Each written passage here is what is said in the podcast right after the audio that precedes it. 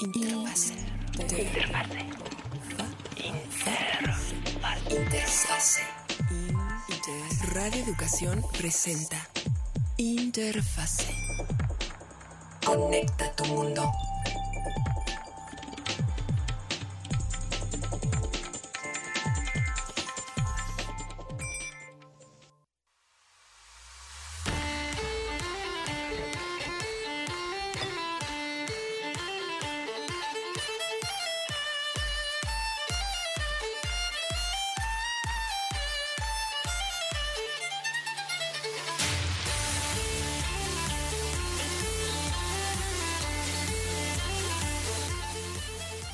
Internautas de la red y también de las ondas hertzianas, sean bienvenidos a media hora de tecnología. Esto es Interfase 1060. Gracias por acompañarnos a través de Radio Educación. Recuerden que esta transmisión llega a través del 96.5 de FM, 1060 de AM y también estamos en una transmisión en directo a través de Facebook, Twitter y YouTube, en donde nos pueden ver y escribir, porque hoy traemos, como cada semana, noticias interesantes para ustedes. Tendremos la continuación de la telenovela llamada Twitter y, por supuesto, otros temas relativos a criptodivisas, también a COVID, eh, cómo es la situación que se está viviendo en China, entre otros. Así es que quédense con nosotros. Este programa es completamente en directo. Recuerden que nos pueden escribir a través de nuestro WhatsApp en el 551230 33 También estamos en lo que se llamaba el teléfono y donde pueden hablar directamente con nuestra compañera Mirna en el 55 41 55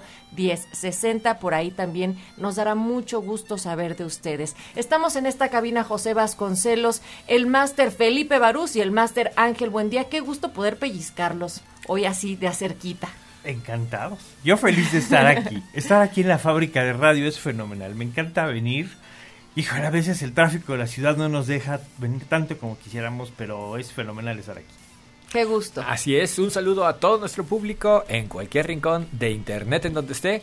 Y sí, la verdad es que la transmisión remota puede ser muy cómoda, pero nada le gana estar aquí en cabina con ustedes. Y ustedes pueden ver en este momento a nuestros masters en la cabina a través, insisto, de las transmisiones en directo que tenemos en nuestras redes. El máster, buen día, vestido de Jedi en esta ocasión. Buen día, tú vienes, eh, perdón, Felipe Barús, vienes hoy más neutral, vienes del, del árbitro. El, productor. de las fuerzas este, más oscuras. Hoy vengo de civil común y corriente que se la pasó trabajando en la mañana. Y, y quien nos va a dar las primeras noticias, Felipe, con respecto a cómo anda Bitcoin, se mantiene estable o no, y también una nota que tiene que ver con que Mercado Pago lanza servicios de compra-venta de criptodivisas en México. Así es. Bueno, les doy el precio de Bitcoin el día de hoy primero. Está en 20.213 dólares en este instante por un Bitcoin. Y pues eso prácticamente no ha variado. Seguimos prácticamente igual que la semana pasada. Sube poquito, baja poquito. Entonces, si tiene usted 20 mil dólares ahí debajo del colchón, podrá comprar un Bitcoin. Y pues bueno, ¿de qué habla esto? Pues de que todo el mundo sigue con, con la expectativa de, de, qué pasa, qué hay en, en, las criptos, cuándo van a subir, cuándo va a haber cambios y demás. Pero pues está estable, que ya es ganancia. Y bueno, la noticia en el mundo de las criptodivisas es en México. El pasado 27 de septiembre, eh, la empresa Mercado Pago, que es a su vez de Mercado Libre, eh, anunció la, que abre la compra-venta de criptodivisas en eh, Mercado Pago, de hecho. Entonces, si usted tiene fondos en Mercado Pago, que a su vez puso con una tarjeta de crédito, pues ahora va a poder comprar Bitcoin y tal vez algunas otras criptodivisas ahí. Es, es algo interesante porque en México no había muchas opciones para compra de, de cripto. Había otra, otra empresa que lo hacía por ahí. Pero pues bueno, ya es una empresa conocida, que está en la bolsa, que tiene cierto renombre, eh, que suponemos ofrece garantías. Y pues bueno, es algo fácil si usted quiere invertir en cripto, ¿no? Y, es lo que te quería preguntar. Ahora, eh, ¿qué tan atractivo llega a ser para los terrenales? O sea, ¿tú lo harías buen día? No. De hecho, mi siguiente pregunta era eh, comprar eh, criptomonedas, eh, y ahorita ya lo mencionaste, está perfecto, pero la contra, vender ajá, mm. y cambiar esas criptomonedas a dinero mexicano en este caso, ¿es posible? ¿Hay alguna restricción? Porque para mucha gente esa podría ser la pregunta de realmente importante. Claro, mira, la verdad del asunto es que yo no he abierto una cuenta para compra de criptodivisas en Mercado Pago. Es algo que habrá que hacer para explorar un poco, aunque obviamente la inversión en criptodivisas de por sí ya es un riesgo, es una aventura riesgosa. Vaya, si tiene usted sus ahorros ganados arduamente, obviamente no los invierta así como así en cripto. Y menos sobre, to- o sea, la caída que ha tenido Bitcoin en los últimos meses, de lo cual hemos platicado aquí. Claro, claro, claro. No, definitivamente es una inversión de riesgo. Eso es lo primero que hay que entender en este negocio de las criptodivisas, ¿no? Si, si usted depende de ese dinero como su patrimonio, pues no lo malgaste, no lo tire a la basura, que eso es lo que podría estar haciendo. Y ahora, si vale la pena hacerlo en Mercado Pago o no, pues bueno, es una empresa de renombre, insisto, y ya por lo menos no es en Banco del- de los Patitos, ya es una ganancia. Pero, pues no sé, yo me iría con muchas reservas, ¿no? Hay que tener mucho cuidado y sobre todo, como dice Ángel, una cosa es comprar, otra cosa es vender, quién sabe con qué diferencial ahí, porque obviamente tienen que ganar dinero de alguna manera. Entonces, váyase con cuidado. Yo voy a hacer mi tarea y a ver si investigo un poco más cómo se compra y cómo se vende en, en Mercado Pago. Pero la noticia es que abrieron ya una un portal donde se pueden comprar criptodivisas en México. ¿A ustedes les interesaría eh, Radio Escuchas? Cuéntenos, estamos a través del 55 12 33 29 15. Ese es nuestro WhatsApp, 55 41 55 10 60, si desean llamarnos. Ahora, vámonos hasta China, en donde está una de las fábricas pues más grandes y más importantes de iPhone, ¿no? Hay que decirlo, y que por COVID eh, o por COVID han decidido cerrar. Es decir, la amenaza está presente nuevamente mientras nosotros acá ya nos andamos relajando, medio quitando el cubrebocas.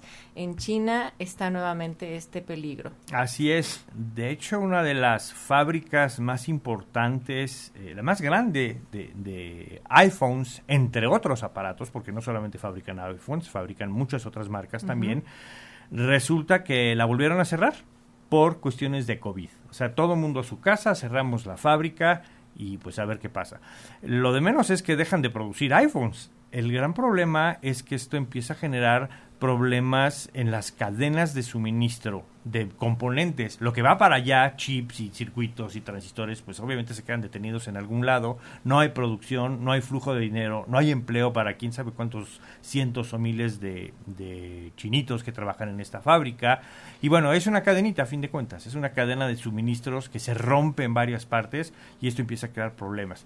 Y como dices eh, bien, Natalia, el tema es COVID otra vez. Estamos eh, ya todos quitados de la pena, sin los cubrebocas, sin máscaras, en, en lugares concurridos con gente.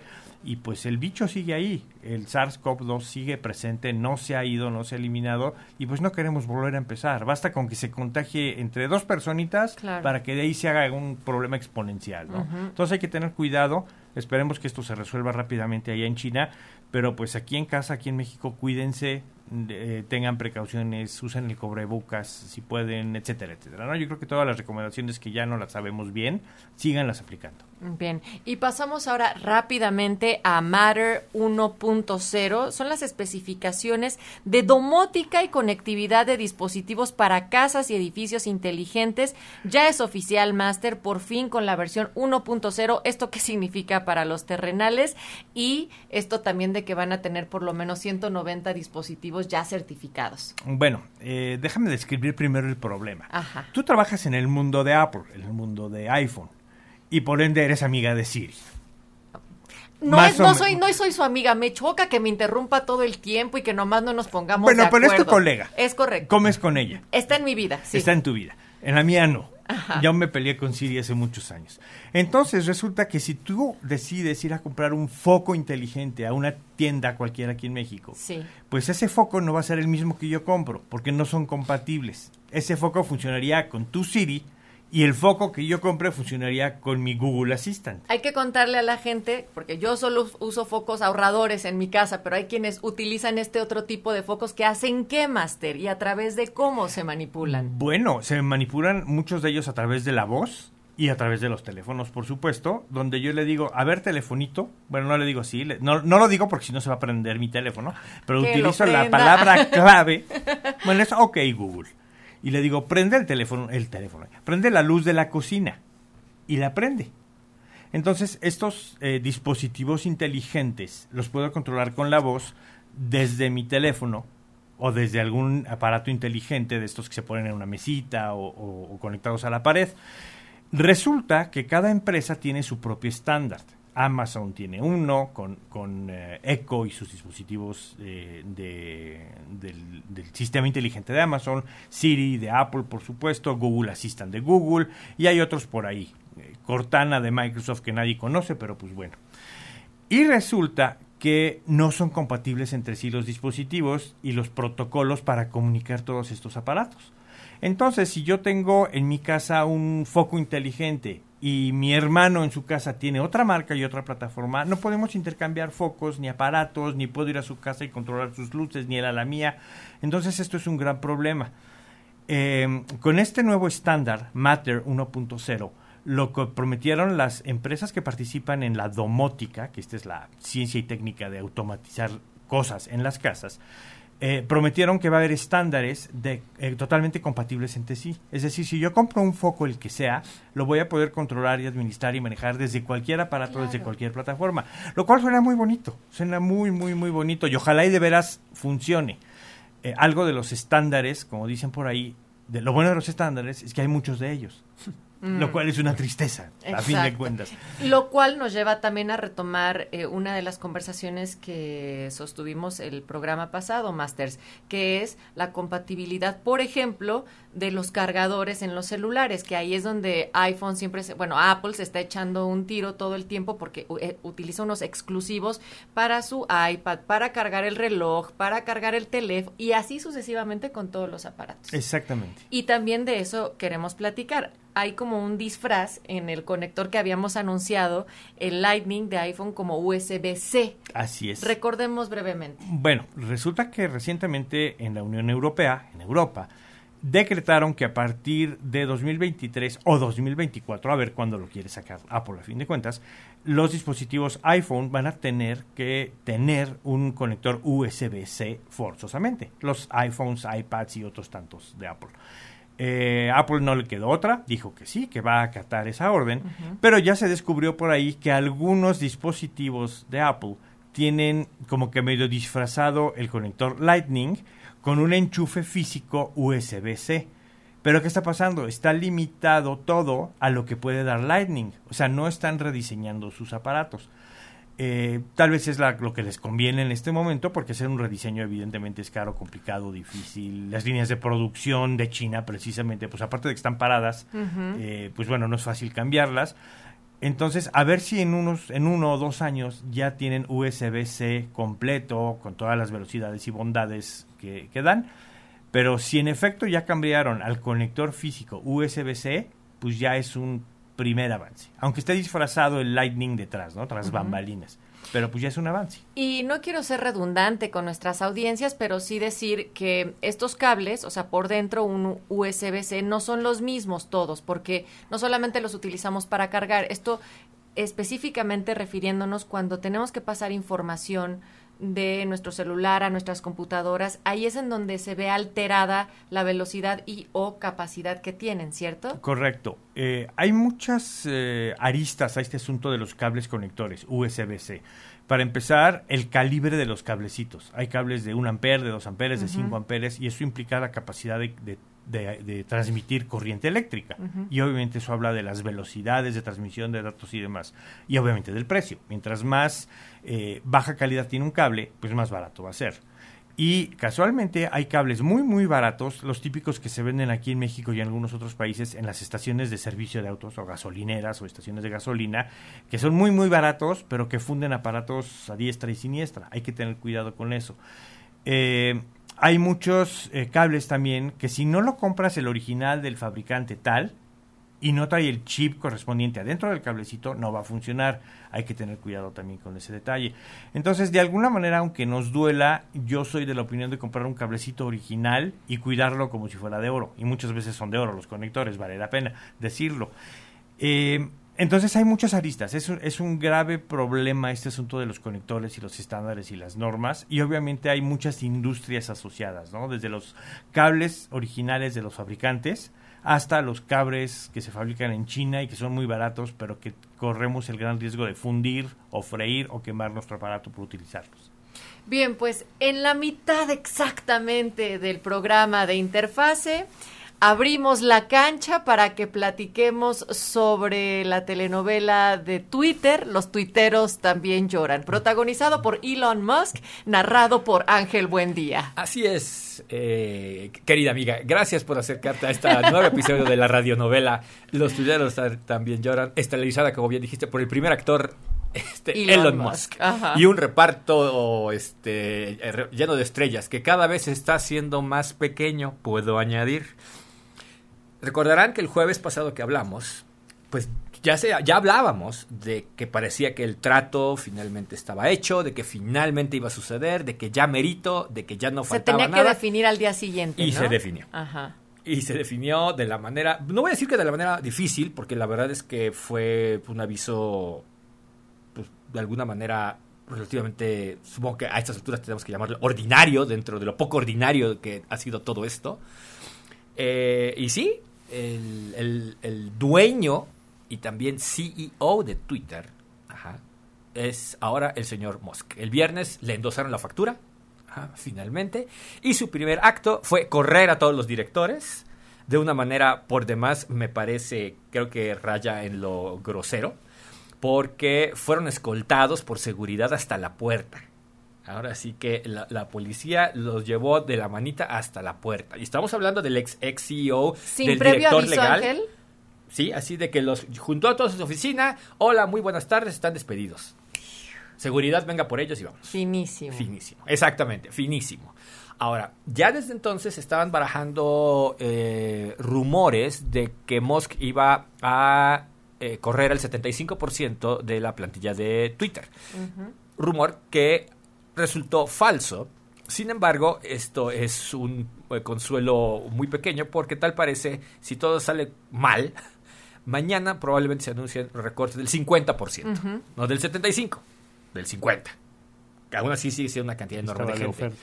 Exacto. Ahora, esto está terrible porque la situación en Twitter internamente de todo el, personal es menos que envidiable, porque no han tenido ninguna comunicación oficial, la mayoría de sus directores ya fueron despedidos, no hay ninguna eh, versión oficial de los hechos, Musk no ha hablado con ellos, todo el mundo se entera por radio pasillo o por aplicaciones eh, de, anónimas acerca de lo que está pasando. Realmente la situación de la gente de Twitter es menos que envidiable. Muchos de ellos probablemente vayan a ser despedidos sin liquidación, o lo que equivaldría en México a la liquidación. Este, vaya. ¿Pero qué? ¿No tienen derechos laborales, un contrato, digamos? Cuando estás hablando de una circunstancia tan poco ordinaria y de una personalidad tan controvertida como la del señor Musk, todas las reglas salieron de la, por la ventana hace ¿Pero y una las semana. leyes laborales? O sea, vendrá una cascada Probablemente. de demandas o contrademandas, en muchos fin. de ellos, mucha gente lo que Incluso está haciendo es- colectivas, ¿no? Que en. Estados Unidos existe esa figura, las Exacto. demandas colectivas. Mucha gente ya lo que está haciendo es conseguirse abogado Sí. porque están previendo que esto no va a salir exactamente como el libro dice. ¿ok? Así que internamente ese asunto está bastante mal. Ajá. Pero la pregunta es, eh, bueno, ¿hay algún punto de luz en todo esto? Eh, no, no mucho. Porque, eh, ok, el señor Musk ya compró Twitter, ya es su dueño, perfecto. ¿Y ahora? ¿Y ahora qué? Hay que recordar que Twitter es un negocio. Bueno, trata de ser un negocio, porque al día de hoy no lo es. Es, eh, de hecho, parte de la circunstancia con la cual lo hizo tan vulnerable a una compra como sucedió, es que desde el punto de vista de negocio, Twitter no lo hace muy bien. Ajá, sobre todo comparado con monstruos como Meta, como Alphabet, como Amazon, inclusive a escalas más pequeñas como Snapchat, la verdad es que Twitter no lo hace muy bien. La primera tarea o una de las primeras cosas que el señor Musk va a tener que hacer es mejorar las finanzas de Twitter. Y esto se dice muy rápido. Pero la verdad es que es un trabajo muy, muy grande porque su esquema de publicidad es notoriamente deficiente. En la eh, industria digital es casi una broma. Ajá. Es casi una broma el, el- esquema publicitario de Twitter. No está. Con decirte que eh, se anunció hace unas semanas que ahora va a tener una, lo que se conoce como un pixel de rastreo para poder detectar compras que se hagan en sitios web a través de su publicidad. ¿Ok? Está muy padre. Eh, nada más que Facebook lleva siete años con esto. Están llegando no tarde, lo que sigue a la fiesta. Eso por un lado. Ahora, algo que también es importante señalar es que el señor Musk, en su debatible definición de libre expresión y todo eso, ha cometido una serie de pifias magistrales, olvidando que un negocio que vive de la publicidad tiene que mantener a sus anunciantes tranquilos.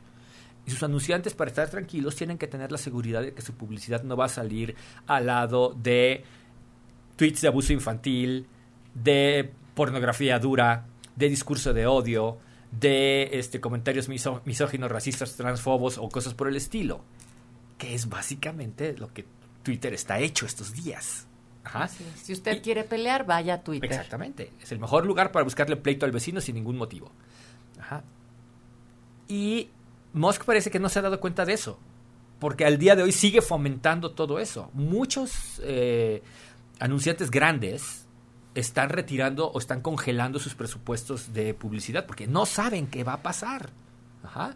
Y esto obviamente no ayuda a que la cosa mejore. Hay una opción, hay una sugerencia de que se va a cobrar por la verificación, las famosas palomitas azules, pero eso tampoco es una gran ayuda porque vi- desvirtuaría totalmente lo que significa un esquema de, de verificación.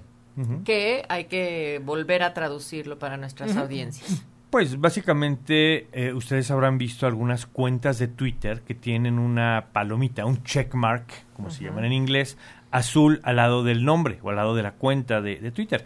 Esto significa que esa cuenta, de alguna manera, Twitter la ha verificado que sí es quien dice ser, eh, cumpliendo una serie de requisitos, que son datos reales, datos de contacto, etcétera, etcétera. Y eh, pues eso no se lo dan a cualquiera. Esa es la primera premisa. Es, es, un, es un privilegio tener esa, esa palomita o ese checkmark. Resulta que a Musk se le ocurrió primero cobrar 20 dólares por esa palomita, lo anunció. Incluso hubo un episodio de discusiones con ah, Stephen King, Stephen ¿no? King, con Stephen King. Y a fin de cuentas Musk le dijo, bueno, te lo dejo en 8 dólares. De ahí salieron los 8 dólares que menciona Ángel. Entonces fue como un regateo ahí, como que una propuesta al aire, eh, donde evidentemente si lo hacen, y de hecho ya lo está amenazando Musk algunas cuentas verificadas, eh, se pierde total y completamente el concepto fundamental y básico y elemental de una verificación. Ya voy a comprar ese diploma o esa palomita. Ya no, ya no es que validaron que realmente es quien la persona dice ser o la cuenta dice ser. Y abre también el espacio para que los bots incluso Por estén supuesto, certificados o verificados. perdón. Claro. Entonces, vaya, es, es, es una aberración el pensar eso. Se ve que Musk está queriendo sacar dinero a como de lugar. Digo, le costó 44 mil millones de dólares el chiste. Y yo hoy tengo mis dudas de que sí lo quisiera hacer realmente. Yo creo que más bien fue obligado. Entonces, el, el querer sacar dinero como sea, pues va prácticamente a destruir Twitter o romper sus cimientos, básicamente eh, hablando, ¿no? No sé si estás de acuerdo. Sí, y además hay otro tema que es importante en todo esto. Se reunió con una serie de eh, personas, de asociaciones eh, y organizaciones que han eh, estado muy involucradas en el tema de moderación de contenido y eh, contención del discurso de odio. ¿Ok?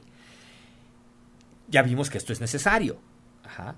El problema es que Musk se hizo de la plataforma diciendo, no, eso ya no va a ser y, y aquí va a ser, va a haber total libertad y todo el mundo va a poder decir lo que quiera, entendiendo decir lo que quiera, ajá, mirando a mucha gente que ha sido expulsada o señalada en la plataforma por discursos de odio de los más aberrantes. Estas son las personas que más han aplaudido en Como Donald Trump. Empezando, como- incluye, pero no se limita, a Donald Trump y mucha gente que eh, comparte alguna de sus posturas. Bueno, pues resulta ser que al reunirse con estas gentes, muchas de estas personas que lo apoyaban ahora están diciendo, no, pues ahora resulta ser que el Musk ya se cambió de bando y de que ya no nos va a cumplir y que todas esas promesas no eran ciertas. Eso era cierto en sus cabecitas, porque eso nunca iba a suceder, porque hay que recordar una cosa importante. La gente, nosotros, los usuarios, no vamos a un lugar a donde cualquier patán te puede faltar al respeto porque dijiste una cosa que no le gustó. ¿Ok? Tienes que, una, una plataforma de medios sociales para que prospere, para que realmente sea un, un, un lugar eh, que, donde la gente va, tiene que ser un lugar relativamente seguro. Tiene que haber algunas reglas muy elementales de cortesía, como sucede fuera de Internet. Piense usted en una fiesta en la que proverbialmente estamos chupando todos tranquilos y de pronto alguien empieza a malacopear. Sí. ¿Qué pasa? A esa persona o le dices, ¿sabes qué? Bájale Llévatela o por tranqui. favor retírate. En un mundo online no es tan sencillo esto, pero se asume que hay ciertas reglas de, de conducta, de civilidad, que van de alguna manera implícitas y que algún- en algún sentido se tienen que cumplir. Y recordar ahí brevísimo cómo hacen que eso se cumpla. Esa es la famosa moderación de contenido. Esos son los reportes, por ejemplo, Exacto. acerca de que oye, esta cuenta está infringiendo estos lineamientos o esta cuenta le está faltando al respeto, está intentando, este, está hostigando. Detectan palabras clave, en fin. Hay muchas cosas que pueden ser de manera algorítmica, que hay, Mm. Ajá, hay- que hay manera de sacarle no la vuelta, exactamente- no es exactamente la mejor eso. de las Ajá. formas, pero también los reportes de los usuarios Sí. juegan un, un papel importante. Hay varias maneras de hacer esto, pero se tiene que hacer. El punto no, no está discusión el que se haga, tiene que hacerse. Muchas plataformas o varias de las plataformas que fueron hechas después de que Trump eh, fuera eh, expulsado de Twitter, Parler, este, Getter y muchas otras, tronaron porque se dieron cuenta rápido que esa promesa de que todo el mundo va a poder decir lo que quiera es insostenible, es, es veneno para una plataforma. Es, es, es, es imposible que eso suceda. ¿Por qué? Porque tarde o temprano se va a abusar de eso. Y si pones en una plataforma a gente que está dispuesta a abusar y que de hecho la intención era precisamente ir a abusar de eso, hashtag, ¿qué podría salir mal? Ujú. ¿Ok? Así que Musk se está dando cuenta rápido que va a tener que replantear muchas de sus posturas y que una cosa es ser un usuario, ajá, quizá un usuario con mucho público dentro de la plataforma y poder hacer ruido y escándalo, y otra cosa muy diferente ser el rey de Twitter, el responsable de, ajá, a quien todo el mundo va a ver cuando las cosas empiezan a salir mal. Porque ahora sí legítimamente no hay a dónde, no hay quien más a, a dónde ir. Y como alguien decía en un artículo que estaba muy interesante al respecto, dice, todos sabemos que en las monarquías absolutas, cuando las cosas empiezan a salir mal, ese monarca absoluto usualmente acaba decapitado. Y yo quiero recordar rápidamente que también han sido espacios Twitter y Facebook en donde también se ha hablado muchísimo de trata de personas de, eh, menores de edad y que, o sea, que es pues uno de los graves problemas del cómo regulas o no los contenidos que hay ahí y hasta dónde llega la libertad de expresión, entre muchos otros temas súper preocupantes de ese espacio. Claro, así que Twitter está pasando por un periodo de transición, por decirlo amablemente, turbulento. Me estoy viendo de una generosidad, pero bueno. Eh, no sabemos qué va a pasar. La verdad es que ahorita quedan muchas dudas respecto a qué puede suceder, qué va a suceder.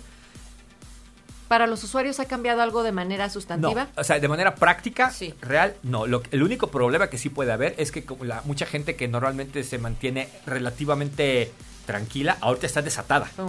Porque sabe que ahorita la moderación y muchas cosas, ahorita nadie les va a hacer caso, porque todo el mundo en Twitter está preocupado de ver si mantiene su chamba. Así que el, la- la- el brinco, el disparo en volumen de discurso de odio, sí, ha sucedido. Y pues si esto es una eh, muestra de lo que puede pasar, la verdad es que es, es- es triste lo que, lo que podemos ver en Twitter, lo que pode- eh, podemos ver que suceda en el próximo día. 7500 empleados de Twitter. que se van o ya se fueron. Pues que, están, los fueron. que- pues que están colgando de la brocha. Más bien.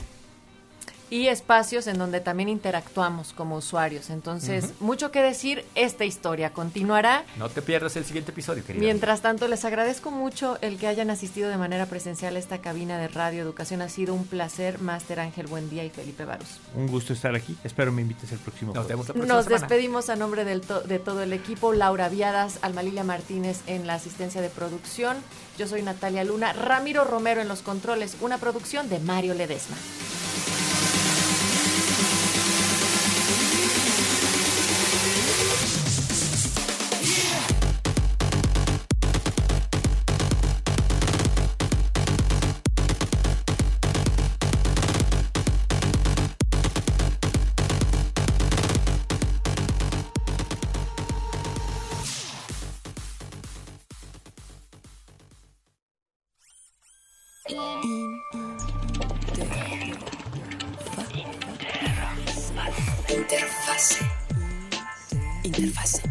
Escuchamos el próximo programa en Interfase. Conecta tu mundo.